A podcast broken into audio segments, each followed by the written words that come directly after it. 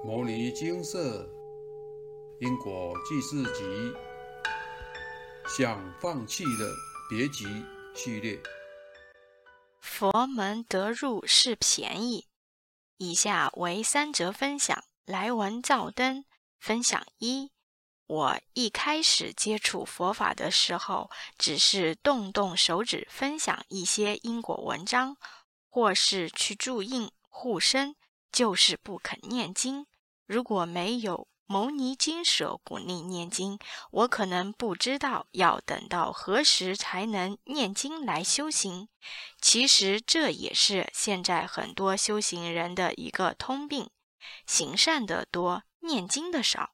然而真正的修行，这些都要兼顾，不然只是动动手指、花花钱，然后心安理得的觉得业障就消完了。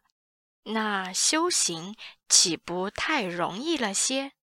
我开始念经起步就比较晚，念的也不多，一周才一部经，所以消魔灵也比较晚。一开始觉得魔性不重要，不过就是一种习气。后来看金舍部落格的文章才知道，原来魔性也会干扰。而且比业障干扰的更大。金舍部落格中关于魔性文章的干扰状况和我一模一样，我才知道魔性干扰是多么可怕，然后才开始积极念经消魔灵。我接触到某些师兄姐，他们觉得自己的工作本来就很忙，一直下定不了念经的决心。认为这是一个巨大的工程，压力很大。其实我很能理解他们，但不管怎么样，经是要念，该还的早晚都要还。看您选择是以念经还，或是以万事不顺的方式来还。就我的经验，要下定决心开始念经很难。但一旦开始了，什么时候都不算晚。开始念较多的经文也很难，不过早起念经是一个很好的选择，比较不会受打扰，还可以集中念较多的经文，这样也比较容易坚持。念经一段时间后，可能还会起质疑。我都没有懂经文的意思，读经时注意力也不集中，这样读经文真的有用吗？该怎么念经？在这样的这过程中，师姐分享的经验对我很受用：一、念经要清净心念经；二、念经一定要配合转心念；三。有时间多看一些金舍部落格分享关于消魔性的文章，多了解魔性干扰的状况，会坚定念经的信心。四多看阿伯蔡师兄语录，可帮助转念，将念经变成生活中的一部分。可能一时很难做到，其实不用有很大的压力。以上几点就是时时刻刻提醒自己，也算有一个目标和方向，眼光放远，总会有改变和进步。最后是净空法师关于念经的开示：读经不去理解意思，是真正会读经的人，这样的人是真修行。真修行的人将戒定慧一次完成，但是很难做到，因此。真正会读经的人不多。如果想理解经典意思，你就把界定会全部破掉了。换句话说，就是用读经的方法来修定、来开悟，那就真的会读经。人真的念到一心时，就能开悟，智慧就现前了。所以，一般人一面念经。一面研究这句是什么意思，那段是什么意思？研究经文的意思不是佛的意思，是你自己的意思。因为佛没有要表达任何意思。分享二：一零四年开始接触经舍，佛菩萨开始杀害业主菩萨，需诵经文各一百六十八部。回到家以后就开始忏悔念经。那时我留职停薪在家里，每天才念两部《金刚经》，念经的速度非常非常的慢。可能是因为生病的关系，心里不免会想：这样下去怎么会念得完？也曾经一整天一部《金刚经》都念不完。我念了又觉得不够专心，于是重复一直念同一个段落。记得那时候从夏天念到冬天，冬天的晚上我继续念着经典。但是喉咙就好像刀子在割一样，每一字句都割得很深。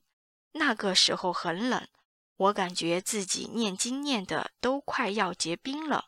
我当下只有一个想法，就是等到我病好一点的时候，天气暖一点的时候，我一定要多念一点经，才不会像现在这样非常的难受。但是现在也不敢不念，到目前为止，身体慢慢的在好转中，也开始上班了。但是我不敢忘记，趁身体好的时候多念一点，趁天气暖的时候多念一点。万事起头难，如果没有尝试，又怎么会知道自己做得到呢？我的经验是一开始觉得好难，好难哟。其实，在做的过程中，自己会觉得没有这么难，甚至还会觉得原来自己是做得到的。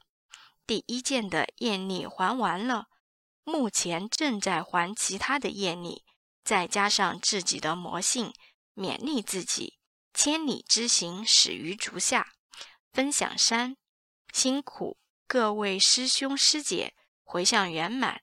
涕泪悲泣，因为牟尼经舍的引导，使我由懵懂无知走向精进念佛，进而了解学习佛经中所教的正念。后来经开示，尚有一件业障需要处理，只是诵经文各一百一十一遍。我将继续秉持信念，认真诵读。待功课完毕时，再请求回向。虽然病痛不知是否离我而去，但我已然升起不退转心，将吃素食、精进修行、求解脱六道轮回，视为终身至死之功课。师兄师姐，您们辛苦了。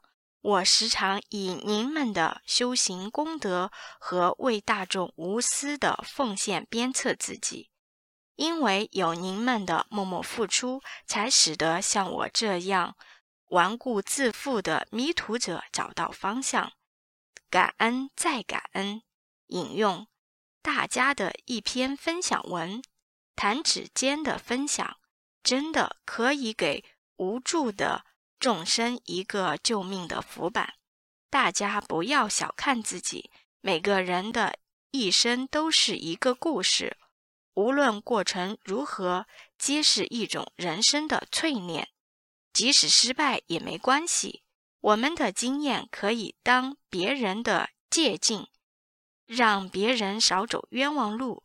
成功了，记得伸出双手拉大家一把。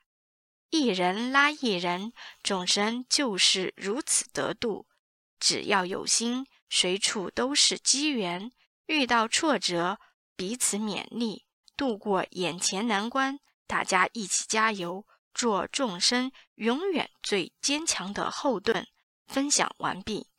万事起头难，改变的过程都是痛苦的，因为您正在。脱离您的舒适圈，就像生病快康复时，身体出现的许多好转反应，例如发烧、晕眩、发痒、疲劳等等。这个时候就是最容易放弃的时候，因为会有很多的不舒服。修行也是如此，越走向正确的道路就越辛苦，因为正道上的种种考验会越来越多。有些是您本身的习气需要减除修正，但您又太习惯这些习气的存在，所以修正的时候就会觉得痛苦、烦躁，容易起退转心。有些是您修到一个程度时，上天给您的考验，要让您越磨越坚强，就像真金不怕火炼一样，温度越高，烧出来的金纯度越高，当然烧的过程要忍受的痛苦也越多。福报好修，智慧难得，佛也是从人生一点一点的修上去的。众生平等，每一位众生都有烦恼要转化，习气要修正，执着要放下，只是造下的因果不同，随缘扭转。经舍提倡因果债，功德还，主要是以诵经为主，布施捐款是方便法，辅助我们更快还完业债。诵经可以开智慧，转心性，去烦恼。破执着，若修得圆满的智慧，就不会再继续造业，我们的心也不会再被贪嗔痴慢疑等五毒所控制。心清净了，整个宇宙自然就安定祥和，我们所处的世界必然也是平安吉祥。布施纵然可以消业障、增福报，但世间的福报都是有漏的。用完就没有了，智慧却是永恒的。智慧使我们的生命圆满，有智慧就可以造福更多众生。因此，福不可以享尽，享尽就没有福了；苦可以受尽，受尽就没有苦了。福慧双修，方得究竟涅槃。大德修行不是一朝一夕。要朝于思，夕于思，念兹在兹，恒常不变。时间久了，才能养成智慧。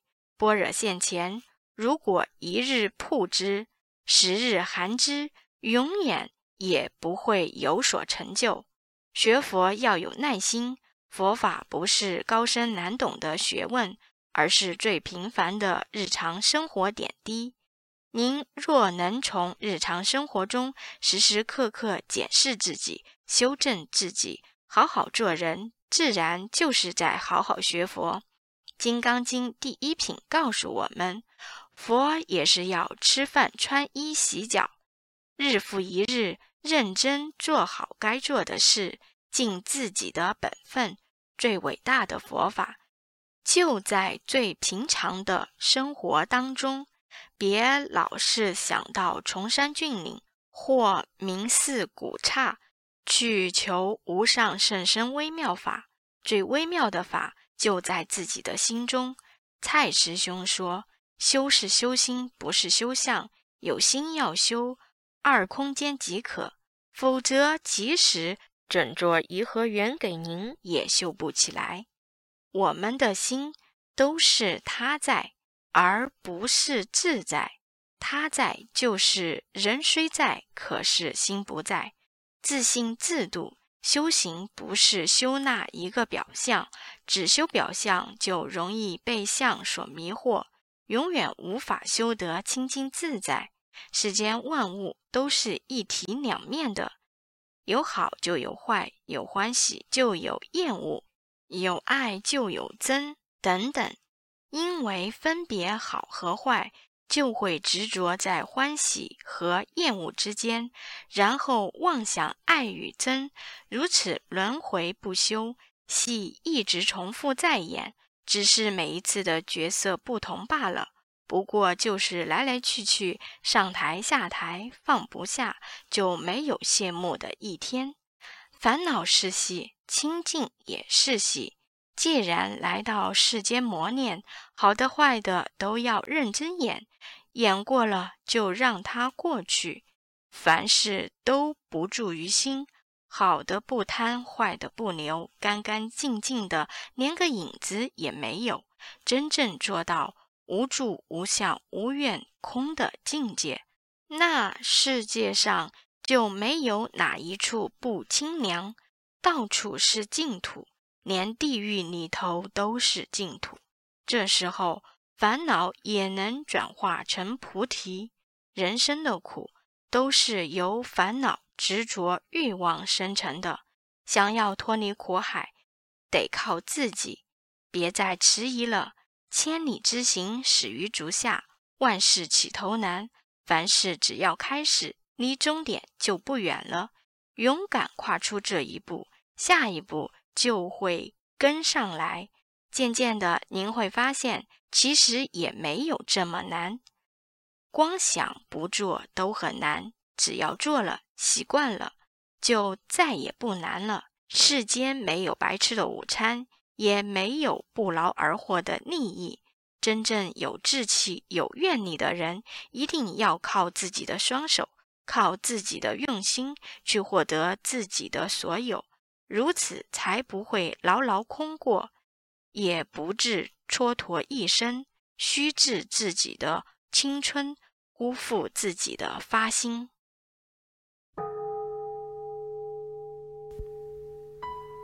摩尼经是，经由南海普陀山观世音菩萨大士亲自指点，是一门实际的修行法门，借由实际解决众生累劫累世因果业障问题，治因果病，而将佛法落实到家庭生活中，普度慈航。我们不接受供养，不收钱，不推销，不强迫修行，只求能结善缘，解决您的问题。我们专解因果事件、因果问题，治因果病。无论感情、婚姻、家庭、事业、家族、身体、户籍、学业等问题。均能请示。有医生看到没医生，有神问到没神者，不妨一试。